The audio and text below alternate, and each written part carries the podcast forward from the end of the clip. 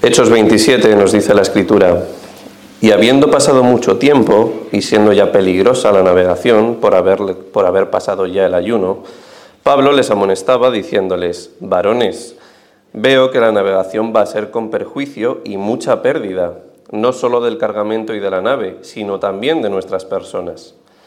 Pero el centurión daba más crédito al piloto y al patrón de la nave que a lo que Pablo decía y siendo incómodo el puerto para invernar, la mayoría acordó zarpar de allí, por si pudiesen arribar a Fenice, puerto de Creta que miraba al nordeste y al sudeste, e invernar allí. Y soplando una brisa del sur, pareciéndoles que ya tenían lo que deseaban, levaron anclas e iban costeando Creta. Pero no mucho después dio contra la nave un viento huracanado llamado Euroclidón y siendo arrebatada la nave y no pudiendo poner proa al viento, nos abandonamos a él y nos dejamos llevar. Y habiendo corrido a sotavento de una pequeña isla llamada Clauda, con dificultad pudimos recoger el esquife. Y una vez subido a bordo, usaron de refuerzos para, usaron de refuerzos para ceñir la nave.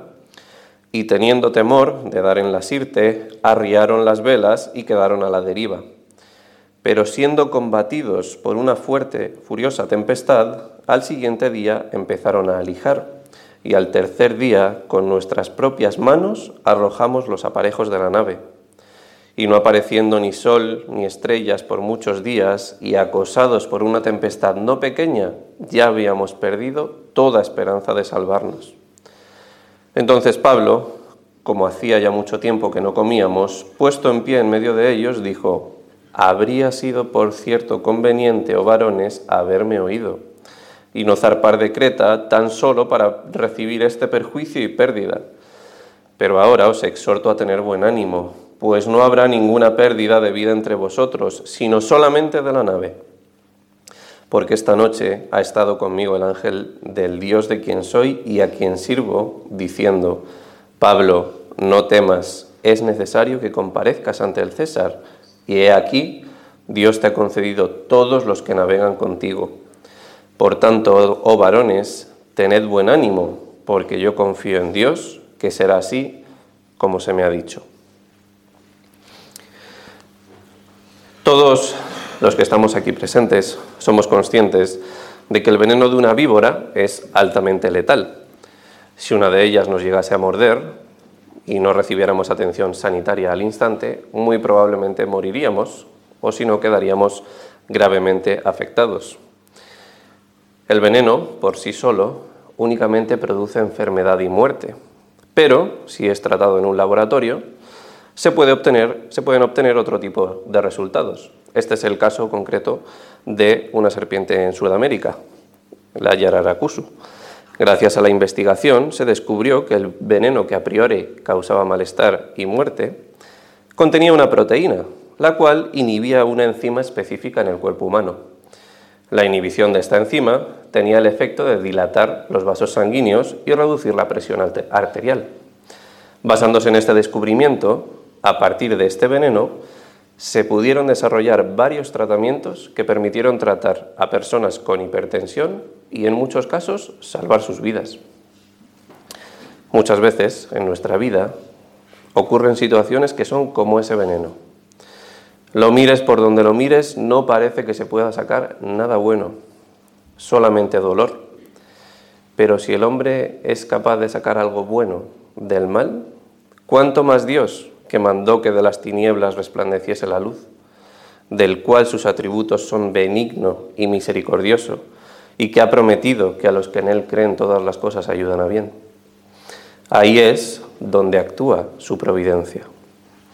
Esto es lo que podemos ver en la historia de Pablo. Un naufragio, pérdida de provisiones, el barco encallado y una tormenta que a punto estuvo de acabar con la vida de cientos de hombres. Pero que providencialmente se convirtió en una oportunidad para que estos hombres pudieran ver el poder y el amor de Dios. Recordemos el contexto de esta historia, y es que Pablo venía de declarar ante el rey Agripa, aquel al que por poco persuade, y el cual, el rey Agripa, no encontró ninguna, ninguna culpa en las acusaciones que los judíos habían hecho contra Pablo. Pero a pesar de ello, como Pablo había apelado al César porque era ciudadano romano y tenía este derecho, esto le obligaba a viajar a Roma para completar esa apelación que había hecho. Es aquí donde vemos la primera parte de la providencia en este viaje, puesto que en el capítulo anterior vemos en la conversación, nos narra Lucas, en la conversación que tuvieron Agripa y Festo, que dice Agripa, ¿podía este hombre haber sido puesto en libertad si no hubiera apelado a César? Pero más adelante, en el texto que hemos leído en la introducción, vemos como el propio Dios le dice a Pablo, Pablo, no temas, es necesario que compadezcas ante el César. Nuevamente vemos que esa apelación que hizo Pablo no fue una simple casualidad. Bien podía haber esperado a ver cómo avanzaba la situación, bien podía haber tomado cualquier otra decisión, pero no fue así. Dios tenía planeado que Pablo viajara a Roma y fue precisamente en el barco de prisioneros, que fuera precisamente el viaje en el barco de prisioneros de nuestra historia. Y con esto damos comienzo a los puntos. Vamos a dividir el sermón en tres puntos. El primero la actitud de la mayoría en la tempestad. El segundo, las dudas en la tempestad. Y el tercer punto, el gozo en la tempestad. Así que vamos a comenzar por el primer punto, la actitud de la mayoría en la tempestad. Pablo y la tripulación se encontraban zarpando, de puerto en puerto. Es lo que nos hemos saltado al principio del versículo 1 al 9. Nos va narrando cómo va viajando entre las distintas ciudades. Nos narra el texto que no con poca dificultad consiguieron llegar a la ciudad de la Sea, que es una eh, ciudad situada en, una pequeña isla en Grecia, al sur de Grecia. Es entonces cuando la tripulación y el piloto consensúan continuar su viaje rumbo a Fenice, debido a que el puerto en el que estaban era incómodo para invernar. Ante esta decisión, Pablo les amonesta les advierte que la navegación podía ser peligrosa, no solamente para el cargamento, la nave, sino también para ellos. Pero aquí vamos a hacer una pequeña pausa porque, como vemos aquí, hay una enseñanza directa para nosotros y es la de mantenernos firmes en la palabra a pesar de lo que piense la mayoría. Si analizamos detenidamente la escena, la mayoría no estaba actuando con sensatez, sino siguiendo sus emociones. Habían sido advertidos, no eran buenos tiempos. Además, habían pasado el ayuno, por lo que no tenían fuerzas necesarias para enfrentar una posible tormenta. Pero nos dice nuestro texto que el centurión daba más crédito al piloto y al patrón de la nave. Esto es algo que frecuentemente nos puede ocurrir, que a pesar de hablar, con verdad, con firmeza, con sensatez, nuestras opiniones sean desplazadas únicamente por quienes somos o por nuestras convicciones. En la sociedad siempre habrá alguien que diga, ya está el creyente con sus cosas, ya está hablando de lo suyo. ¿Acaso se cree graduado en política para decirme lo que hace mal el gobierno y cómo debo de actuar? Yo voy a seguir haciendo lo que diga mi presidente, que para eso ha estudiado. Esto no nos sorprende, ya que vivimos en una sociedad corrompida. Lo que sí nos sorprende es que esta situación se dé en la Iglesia. Lo que nos sorprende es que obviemos o menospreciemos el consejo de un hermano únicamente porque tiene una titulación o una posición inferior a la mía. Por lo tanto, claro, ¿cómo voy a escuchar a un ser inferior a mí? Tengo una noticia para aquellos que piensan de esta manera y es que Santiago advierte diciendo que Dios resiste a los soberbios y da gracia a los humildes. Así que los títulos y el estatus de la mano de la soberbia no nos llevarán a conseguir nada en el reino de Cristo. Continuando con nuestra historia, no solamente vemos que el centurión prefirió, el centurión prefirió ignorar las sensatas advertencias de Pablo, sino que la mayoría de la tripulación opinaba que el puerto era incómodo, no estaban a gusto con con el puerto para invernar. Es decir, no se sentían a gusto con la situación y prefirieron tomar la decisión de zarpar basándose en sus emociones y no en aquello que era más sensato y de lo que habían sido advertidos. Como creyentes, ¿cuántas veces no nos vemos tentados a esto? A actuar por deseos en lugar de por convicción. Y lo que es peor, ¿cuántas veces somos cobardes y nos callamos por no generar problemas cuando la mayoría quiere ir por otro lado y tiene una opinión contraria a las escrituras. Es poco probable que nos encontremos en una situación similar a Pablo, en un barco a la deriva con prisioneros, pero sí que es muy probable que tengamos una conversación con nuestros compañeros de empresa en la que todo el mundo defiende las aberraciones guays, o que tengamos algún familiar al que apreciemos mucho, pero que sea un blasfemo cuando está con nosotros. En estas situaciones somos muy tentados a actuar como si no pasase nada. Pero hermanos, esto no es lo que vemos en la actitud de Pablo. Pablo amonesta a toda una tripulación y lo hace sin excusa ninguna. Bien podría haber dicho, soy un simple preso, rodeado de soldados, vigilado por un centurión, no voy a decir nada, vaya a ser que pierda mi cabeza. Pero no, se levantó y con valor amonestó a todos. Esta, exactamente esta, es la actitud que debemos imitar como creyentes. Por mucho aprecio que tengamos a ese familiar, por mucho respeto que tengamos a ese compañero o incluso a nuestro jefe, Dios tiene que estar por encima. Mateo 10:28, no temáis a los que matan el cuerpo, mas el alma no pueden matar. Temed más bien a aquel que puede destruir el alma y el cuerpo en el infierno. Además hay algo que podemos observar, tanto en esta historia como en nuestra vida, y es que tras defender la verdad y la palabra ante los hombres, luego Dios, a su debido tiempo, bendice a sus siervos, y muchas veces lo hace incluso delante de aquellos que nos despreciaron.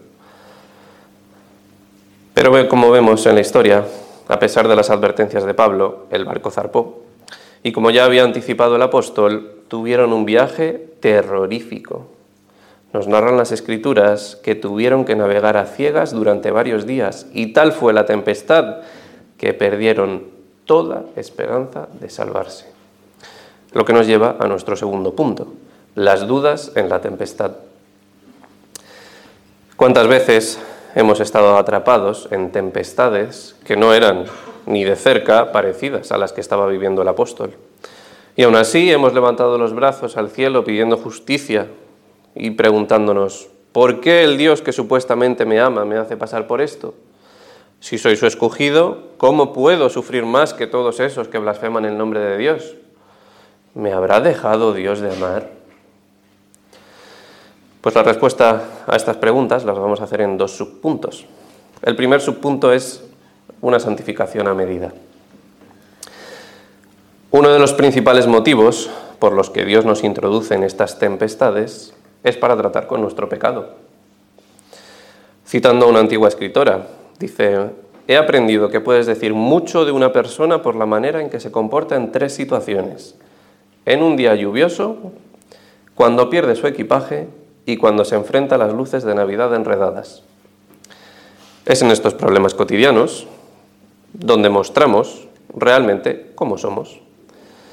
Es ahí donde Dios nos prueba para moldearnos, puesto que es la única forma de perfeccionarnos. Dios nos conoce y sabe exactamente qué es lo que más necesitamos. Si tengo un problema con la glotonería y en especial con el dulce, mi familiar más querido me va a traer mis miguelitos favoritos. Si tengo un problema con la paciencia, voy a encontrarme atascos cada vez que me monte en el coche, el tren lleno cada vez que vaya a trabajar. Si me airo con facilidad, voy a tener cerca en mi vida a alguien que le encante gritar y sacarme de quicio, y así cada uno con cualquiera que sea nuestra debilidad. Pero esto tiene un propósito. Es en medio de estas situaciones donde realmente conocemos si amamos a Dios, ya que es aquí donde entra el llamado cristianismo práctico. El domingo en la iglesia es muy fácil parecer santo, pero cuando no tenemos al pastor, cuando no tenemos a los hermanos delante y llega la prueba, rápidamente desaparece todo atisbo de santidad. Tómate un segundo para analizar tu semana y verás que esto ha sido así. Necesitamos ser pulidos como el oro, una y otra vez. Pero ¿de qué serviría intentar eliminar las impurezas del oro con agua? De absolutamente nada. Es por eso que somos llamados a tener discernimiento para identificar la prueba y poder actuar en medio de ella. Ahora, jamás podremos afrontar la prueba con sabiduría si previamente no nos preparamos para ella. Hay muchos creyentes que oran exclusivamente cuando están pasando por tribulación, pero no han orado antes para que el Señor les fortalezca, ni tampoco después cuando ha terminado la prueba. Esta no debería ser jamás nuestra actitud. Debemos orar antes de la prueba, porque todos somos conocedores de que vendrá. Y al igual que el soldado coge su arma y se prepara para la batalla, nosotros debemos preparar nuestro espíritu para cuando llegue esta prueba. Evidentemente, debemos orar durante la tribulación, para que el Señor nos asista en medio de ella, para que nos guíe. Pero, sobre todo, debemos orar tras la tormenta, en agradecimiento por haber sido santificados, por haber sido moldeados. Por ejemplo, estamos viviendo en una época de incertidumbre, en la que de momento tenemos cierta libertad para proclamar el Evangelio, pero sabemos, tanto por la historia como por los movimientos políticos de nuestra época, que esta libertad puede ser coartada en cualquier momento, ya que como cristianos somos una amenaza real para el discurso oficial de hoy en día. Entonces, ¿estamos orando ahora para que el Señor nos capacite si llegan esos tiempos? ¿Estamos pidiendo las fuerzas de Daniel para que si llega el momento tengamos valor para seguir adorando a nuestro Dios, sea cual sea la situación, sin temor a los hombres? ¿Qué estamos haciendo para influir a en otros a fin de poder evitar esta posible situación? Hoy estamos siendo advertidos. Hoy es el momento de orar y velar.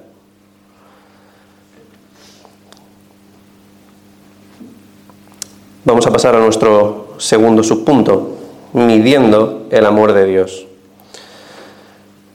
Medir el amor de Dios en base a las situaciones, buenas o malas, que nos suceden, o por los bienes materiales que recibimos, o por lo que no tenemos, es de ser unos necios. Ya que si Cristo advirtió de algo, es de que en este mundo sufriremos tribulación. Si medimos el amor de Dios por las cosas materiales que tenemos, llegaremos a la conclusión de que los hombres más poderosos del mundo y con mayores bienes son impíos. Entonces, ¿significa eso que Dios ama más a los impíos poderosos de esta tierra que a su propio pueblo? Pues el Salmo 73 tiene una advertencia para nosotros con respecto a esto. Voy a ir saltando versículos. Versículo 2. En cuanto a mí, casi se deslizaron mis pies por poco resbalaron mis pasos, porque tuve envidia de los arrogantes, viendo la prosperidad de los impíos. Versículo 16. Cuando, cuando pensé para saber esto, fue duro trabajo para mí, hasta que entrando en el santuario de Dios, comprendí el fin de ellos. He aquí, versículo 27, los que se alejan de ti perecerán. Tú destruirás a todo aquel que de ti se aparta pero en cuanto a mí, el acercarme a Dios es el bien. He puesto en Jehová el Señor mi esperanza para contar todas tus obras.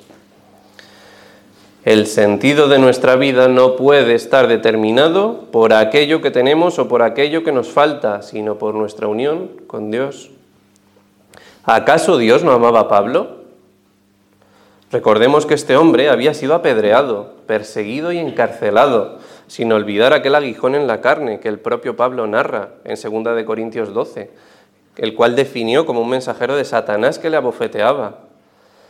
El problema que tenemos es que muchas veces nos centramos tanto en las emociones que nos olvidamos de la providencia de Dios. Esa providencia sobre la cual reside la promesa descrita en Romanos, a los que aman a Dios todas las cosas les ayudan a bien. El versículo 12 de 2 de Corintios que acabo de leer no termina donde lo he leído.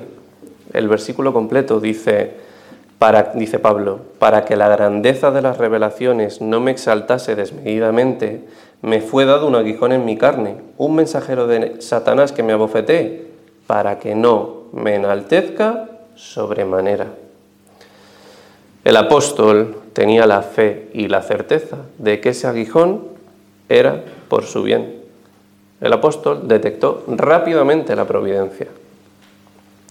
Mi pregunta para ti ahora es, Cuando estás en tribulación, ¿cuál es tu actitud?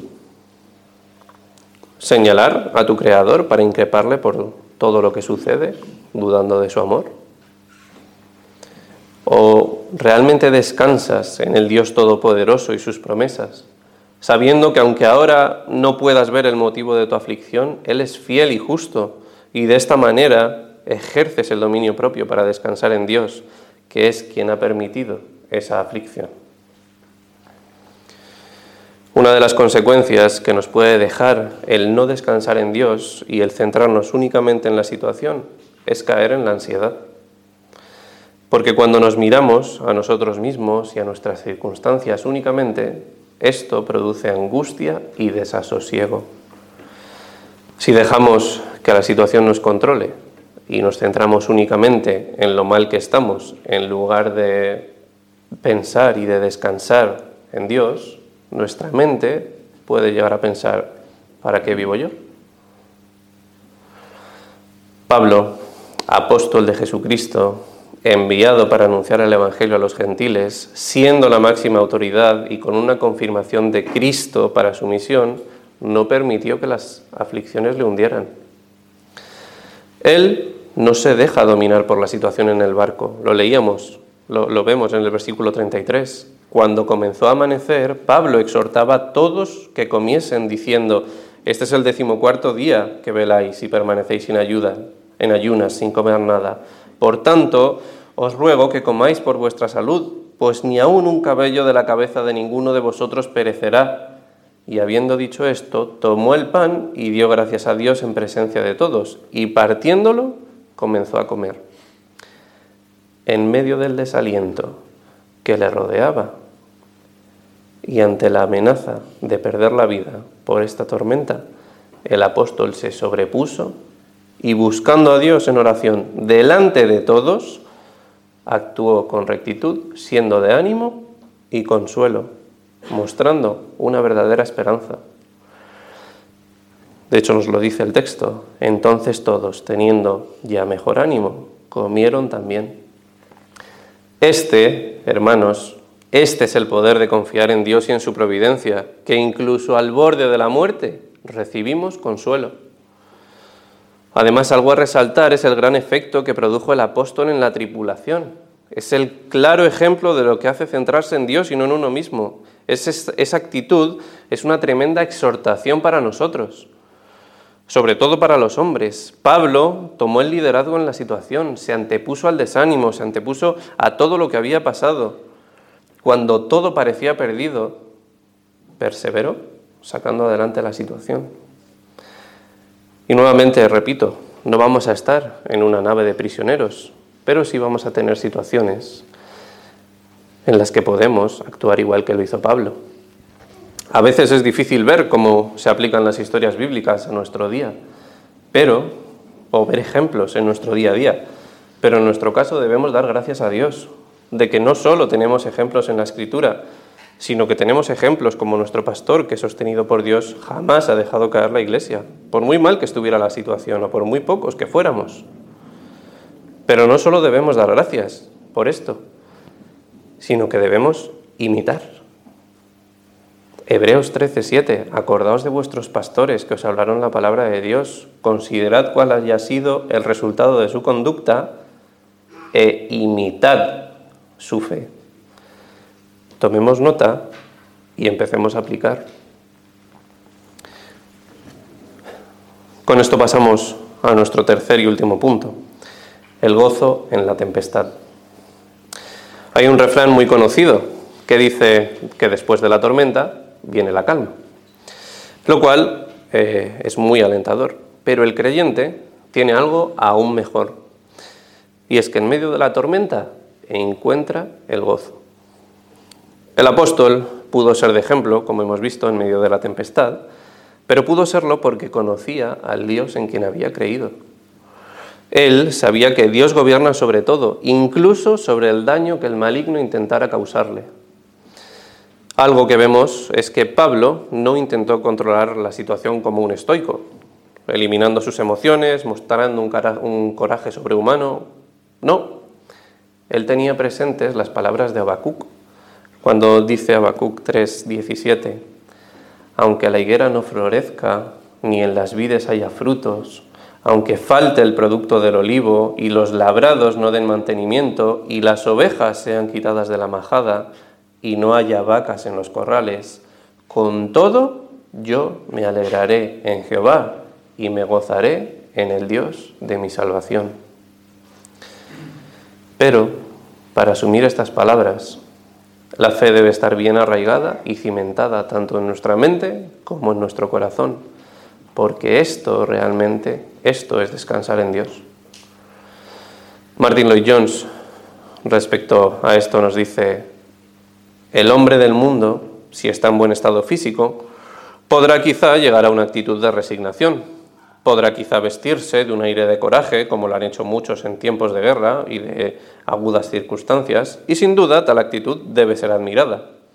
No obstante, en contraste con ella, al cristiano se le ha dado la seguridad de que a pesar de ser una persona que físicamente sea proclive a alarmarse, puede experimentar no solo fuerzas, sino también un positivo regocijo en medio del peligro.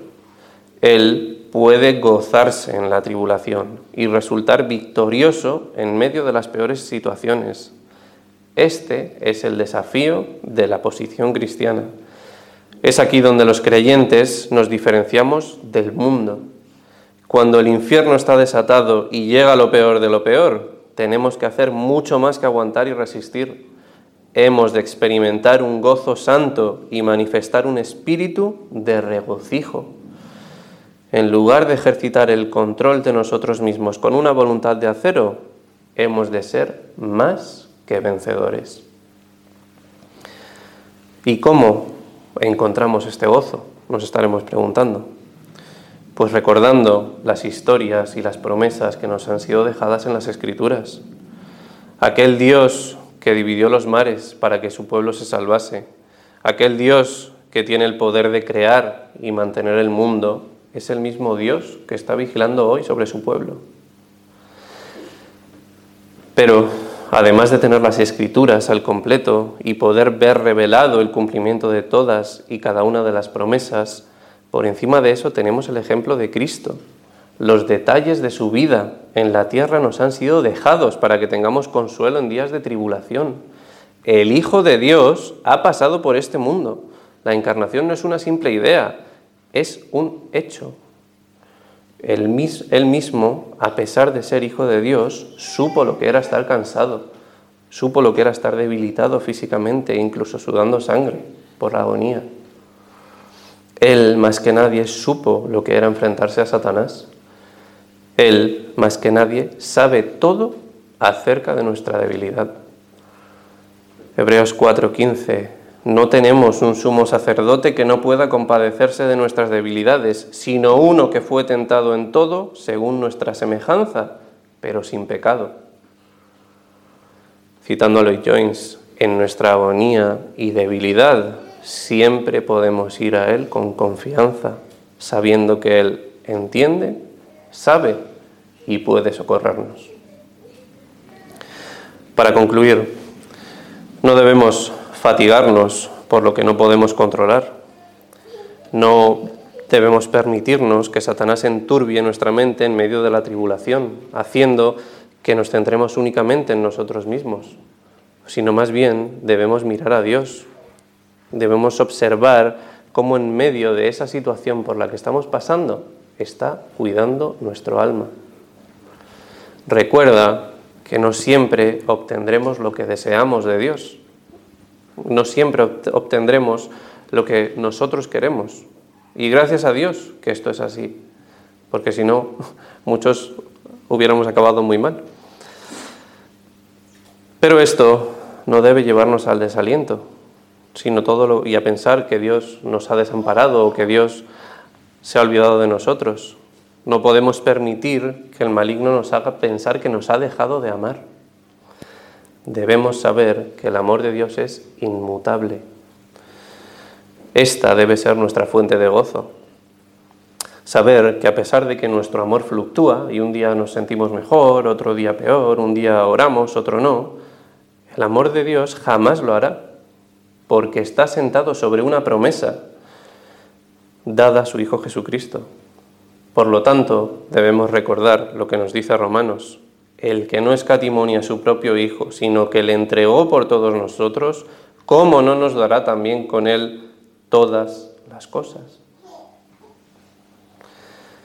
Pablo, siendo uno de los apóstoles, no tenía ni la mitad de los privilegios que tenemos hoy en día. Todos esos privilegios que nos parecen tan normales, una casa para refugiarnos del frío, calefacción, agua que sale del grifo constantemente, ropa limpia para cambiarnos todos los días. No, los últimos años de su vida los pasó preso y con un guarda en su puerta 24 horas al día.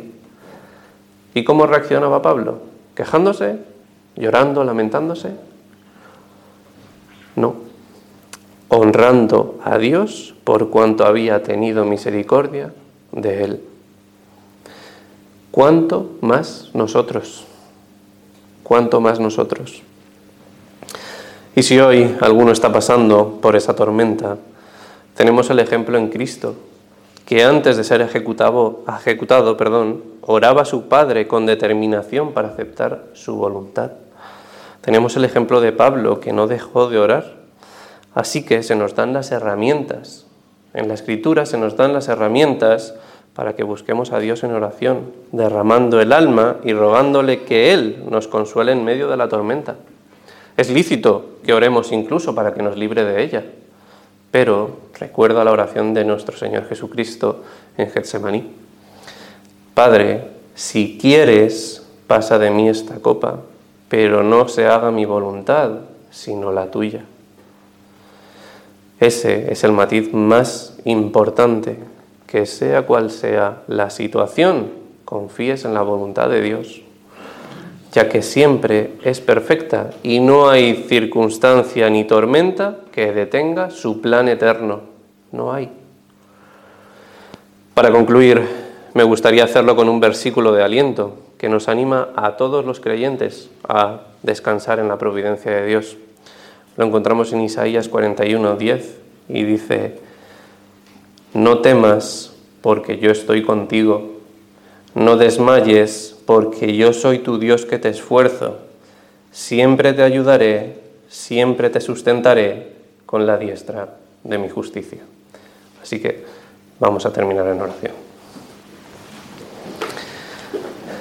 Padre nuestro que estás en los cielos, Dios Todopoderoso, Dios Santísimo, te damos las gracias, Señor, porque Tú nos has dejado revelado tu poder en las escrituras, porque nos has dado todas las herramientas contra el desaliento, porque, Señor, vemos que no hay tormenta que pueda frenar tu designio, sino que todo lo que haces tiene un propósito en la vida del creyente. Ayúdanos, Señor, porque eh, afrontar estas situaciones es difícil, es duro, pero sabiendo que tú estás cuidando de nosotros, que podemos descansar en ti porque lo vemos en tus promesas, debemos, Señor, coger y aferrarnos a ello con firmeza. Danos de tu espíritu, guíanos, Señor, y alienta nuestra alma a través de tu palabra. Te agradecemos tu día santo y que podamos predicar la palabra en el nombre de tu Hijo Jesucristo. Amén.